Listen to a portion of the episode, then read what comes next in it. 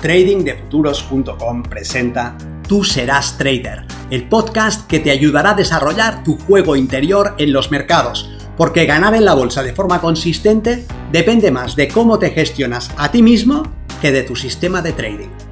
En este podcast encontrarás ideas y sugerencias prácticas con las que mejorar la mente con la que operas los mercados. Soy Vicens Castellano y será un placer que me acompañes.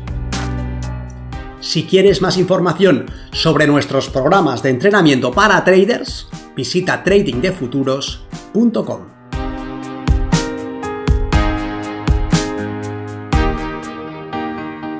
Hablemos de trading.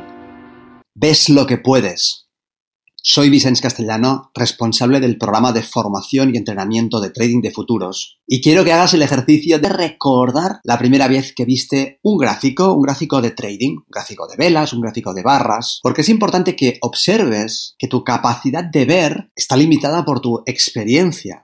Es decir, tú puedes ver, pero aquello que eres capaz de interpretar, el significado que le das a lo que percibes, difiere mucho en función de tu experiencia y de tu capacidad de hacer distinciones. Podemos entender el aprendizaje, cualquier aprendizaje, como el proceso a través del cual enriquecemos nuestra capacidad de hacer distinciones. Dicen que los esquimales son capaces de percibir más de 40 tipos distintos de nieve. Ellos viven en un entorno en donde la nieve juega un papel principal. Su capacidad de percibir distintos tipos de nieve, una nieve que sirve para construir un iglú, una nieve que es más dura, una que es más resbaladiza, una que es más frágil, es muy importante y juega un papel notable en su supervivencia. Nosotros, que si vamos a la nieve lo hacemos en un entorno más lúdico, podemos distinguir la nieve dura, la nieve polvo, la nieve primavera y poco más. Y lo mismo pasa cuando observamos un gráfico. Probablemente ahora serías capaz de llegar a unas conclusiones muy distintas de aquellas a las que llegaste la primera vez que viste un gráfico, ahora tienes más experiencia y ahora quizás puedes percibir cierto tipo de información que estando disponible también esa primera vez que viste un gráfico, te quedaba oculta en el sentido de que estando a la vista no podías verla. Cuatro personas cruzan un bosque y en función de quiénes son, ven y dejan de ver ciertas cosas. El bosque es el mismo, pero si una de ellas es un poeta su experiencia al cruzar el bosque está marcada por su condición de poeta. Y si otra de ellas es un cazador, aquello que observa quizás es distinto de lo que percibió el poeta. Y si es un biólogo el que cruza el bosque, también su experiencia es marcadamente distinta.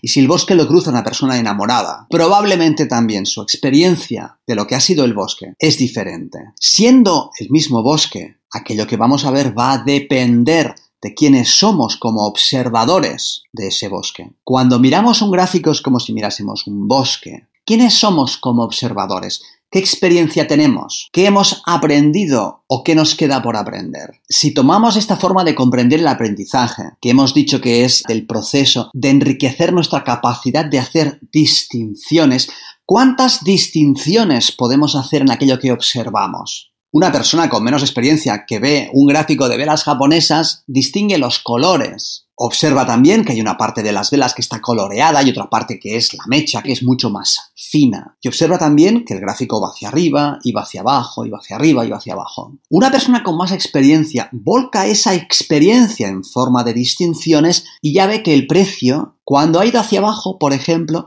ha frenado justo en la misma zona de precios. Pareciera que allí el precio hubiese sido soportado. Y desde ese nivel el precio ha seguido ascendiendo. Una persona con más experiencia se da cuenta que cada vez que el precio asciende, este movimiento ascendente parece que va acompañado de un movimiento descendente. Y podría comparar el desplazamiento del movimiento ascendente versus el retroceso para determinar cuál de los dos parece ser más grande. Y así otro observador podría determinar áreas de soporte áreas de resistencia. Y otro observador podría determinar áreas de desequilibrio, áreas donde el precio ha variado rápidamente su cotización. Aún otro tipo de observador sería capaz de mirar el mismo gráfico y ver zonas de compra encubierta, zonas donde los profesionales están tomando posiciones compradas sin mover el precio en contra de sus intereses, previo a un movimiento alcista en la cotización. Y aún otro observador podría determinar claramente maniobras de manipulación. Podría ver en ese gráfico dónde están comprando los traders institucionales, dónde están entrando sus órdenes de compra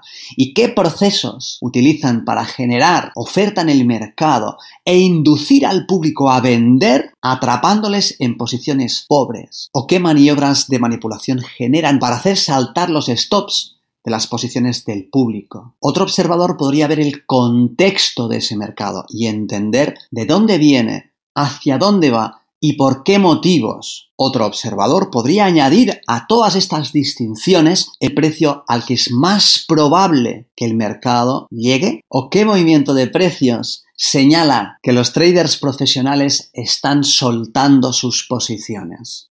El gráfico es el mismo, pero en función de tu experiencia eres capaz de hacer un número de distinciones u otro, y en consecuencia, mirando el mismo gráfico puedes ver cosas muy distintas. Y es importante que te des cuenta de que no sabes lo que no sabes. La persona con menos experiencia que está mirando el mismo gráfico no sabe lo que no sabe. Una persona, por ejemplo, que no sea capaz de determinar una maniobra de manipulación tal como queda reflejada en la acción del precio, estará ciega a esa información. No podrá ver esa información como no puede ver las huellas de un jabalí una persona que no tiene experiencia en eso o no puede distinguir a simple vista 40 tipos de nieve si no ha sido expuesto a un largo proceso de aprendizaje. Luego podrías preguntarte, ¿qué es lo que sabes? ¿Qué te permite ver? ¿Qué te permite observar aquello que has aprendido? Pero también reflexionar sobre aquello que no eres capaz de ver aún. Muy probablemente hay información que está a tu disposición que te permitiría actuar de determinada manera que ahora mismo no eres capaz de observar. Por esto considero interesante que uno se dé cuenta de que observando lo que es solamente podemos ver lo que somos que es nuestro aprendizaje el que determina nuestra capacidad de observar, que podemos enriquecer esta capacidad de hacer observaciones y que esto nos permite llegar a mejores conclusiones. Así que la próxima vez que mires un gráfico puedes preguntarte ¿qué es lo que estás viendo? ¿Qué está haciendo la acción del precio? Pero también ¿qué es todo aquello que estando ante tus ojos eres incapaz de observar? Nos vemos en el mercado.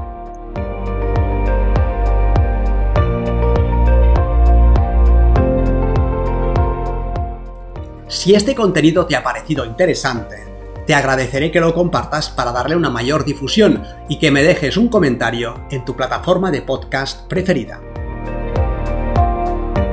Para más información sobre nuestros programas de entrenamiento para traders, visita tradingdefuturos.com. Recuerda, una mente estirada por una nueva idea jamás regresa a su estado original.